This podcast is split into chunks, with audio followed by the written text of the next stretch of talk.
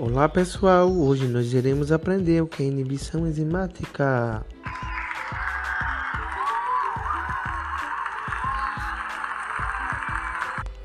A inibição enzimática é a redução da velocidade de uma reação enzimática provocada por uma molécula. As moléculas que provocam essa ação inibitória são chamadas de inibidores e pode ser tanto constituinte da própria célula como pode ser substâncias estranhas a ela.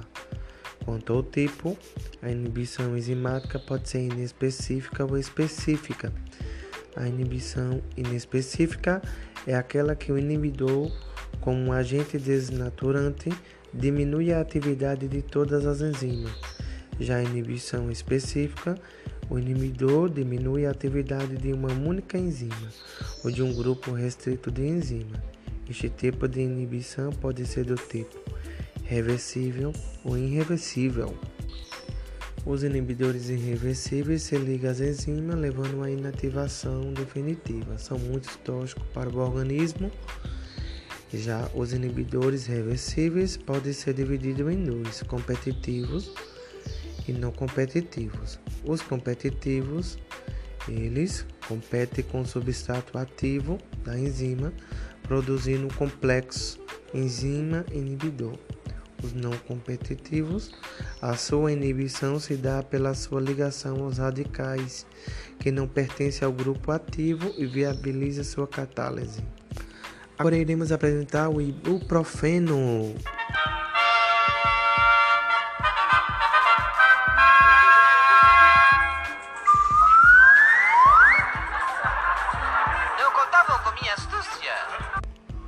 O ibuprofeno é um AINE que funciona como analgésico e antipirético. Em dose mais elevada, tem efeito anti-inflamatório, sendo amplamente utilizado para amenização de sintomas de artrite, febre, desminorreia primária, dor de dente, cefaleia e dor nas costas. Ser um fármaco não esteroidal significa que, apesar de não serem esteroides, muitas das vezes possui efeitos semelhantes, sendo geralmente não narcótico.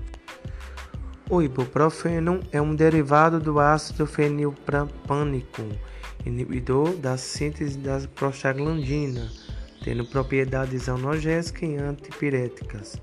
Os antipiréticos e analgésicos inibem a ação da ciclooxigênase, diminuindo a formação de percussores das prostaglandinas e dos trombóxinos a partir do ácido araquidônico diminuindo a ação destes mediadores no termostato hipotálamico e nos receptores de dor.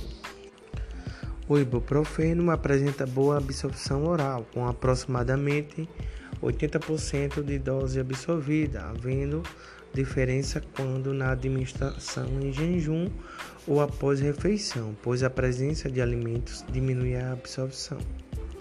A biotransformação é hepática e a excreção praticamente se completa em 24 horas após a última dose, sendo menos de 1% excretado na forma inalterada. Seu mecanismo de ação: os AINES atuam inibindo a ciclooxigênese COX e diminuindo a formação de prostaglandina.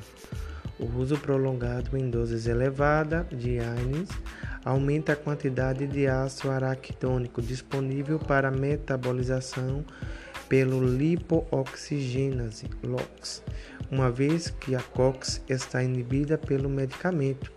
A consequência é a maior formação de leucotrienos, resultando em reação pseudo-alérgica caracterizada por vas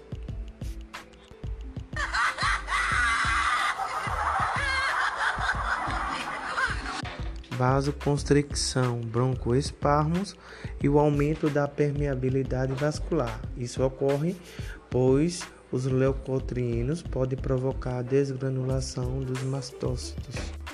Existem dois principais grupos de COX, COX-1 e COX-2. O COX-1 está relacionado com a formação da prostaglandina, que provoca efeitos fisiológicos. Já o COX-2 está relacionado com a formação das prostaglandinas inflamatórias. E esse é o trabalho de Emanuel Felipe e Eliana Maria. Obrigado!